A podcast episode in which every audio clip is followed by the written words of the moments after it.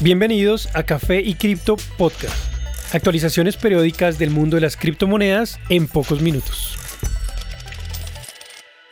Buen día y bienvenidos a Café y Cripto Podcast. Soy Germán y esta es la actualización para hoy, jueves 16 de febrero de 2023. En cuanto a precios, tras un intento fallido por superar los 24 mil dólares, Bitcoin cae hasta 21.600 dólares, donde se mantiene ya por varios días. El impulso actual sugiere que caerá hasta los 21.000 pronto, su próximo soporte. Ether sugiere un comportamiento similar, cayendo hasta 1.490 dólares después de los 1.700, su máximo reciente. El momento se soporta sobre las curvas de precio promedio o EMAs de 50 y 100 días. Su próximo soporte sería a 1.300 dólares.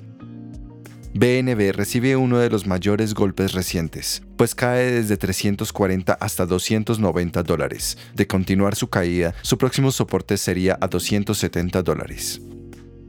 XRP pierde el soporte de las EMA de 50 y 100 días para caer hasta 0.37 dólares. Su tendencia actual sugiere una caída hasta los 0.35 muy pronto. Tras caer desde 0.4 dólares, Cardano se ubica a 0.35 sobre las EMA de 50 y 100 días. Si pierde este crítico soporte, su caída lo llevaría a 0.32 aproximadamente. En noticias. Banco de Brasil, el banco más antiguo de la nación sudamericana, ha dicho que ahora es posible hacer lo que los entusiastas han esperado, pagar sus impuestos usando criptomonedas. A través de una asociación con Bitfi, una startup fundada por el área de inversiones del banco, los clientes pueden usar la aplicación para convertir de forma inmediata cripto a la moneda local para poder pagar impuestos. Esta asociación hace que sea posible expandir el uso y el acceso al ecosistema de activos digitales con cubrimiento nacional, dijo el presidente de Bitfi, Lucas Schock, en una declaración del Banco de Brasil, del cual es parcialmente dueño el gobierno. Brasil ha sido líder en innovaciones en sistemas de pagos con su sistema PIX, además de pasar la legislación pro cripto el año pasado. El Banco Central está actualmente probando una moneda digital que sería lanzada el próximo año.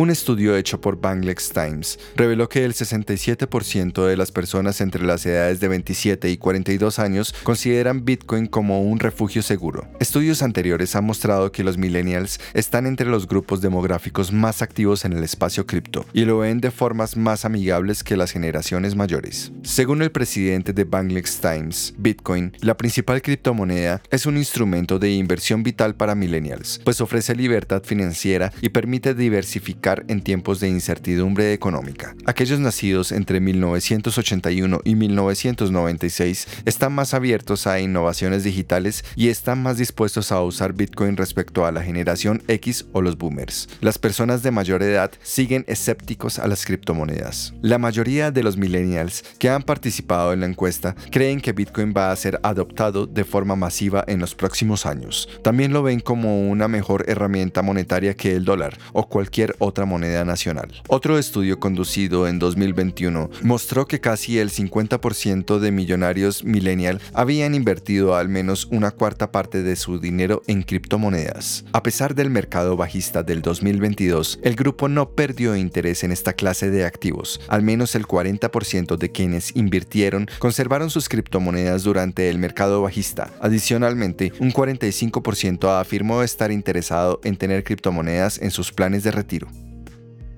En respuesta a la tragedia generada por el terremoto en Siria y Turquía, el exchange Binance anunció que le enviará 100 dólares en tokens BNB a todos los usuarios que residan en las zonas golpeadas por el terremoto. El proceso para identificar a los usuarios elegibles involucra un proceso de prueba de ubicación realizado entre febrero 6 y febrero 10 en ciudades como Adana, Adiyaman, Hatay, entre otras. A pesar de que el método usado puede no ser 100% preciso, Binance dijo que lo considera como la mejor opción disponible para encontrar usuarios afectados por el terremoto. El valor total estimado de las donaciones fue de alrededor de 5 millones de dólares o 94 millones de liras turcas. Binance Charity también ha creado una dirección pública para recibir donaciones, motivando a los usuarios para donar en múltiples criptomonedas. Las criptomonedas se han vuelto cada vez más una solución para proveer ayuda después de desastres. Por ejemplo, han sido ampliamente usadas para ayudar a aquellos afectados por la guerra en Ucrania. Organizaciones de ayuda han utilizado cripto para proveer ayuda financiera a aquellos sin acceso a servicios bancarios tradicionales. Otras organizaciones en el ecosistema cripto también han decidido ayudar a las víctimas de los terremotos. El pasado febrero 6, el exchange Bitgate anunció una donación de un millón de liras turcas.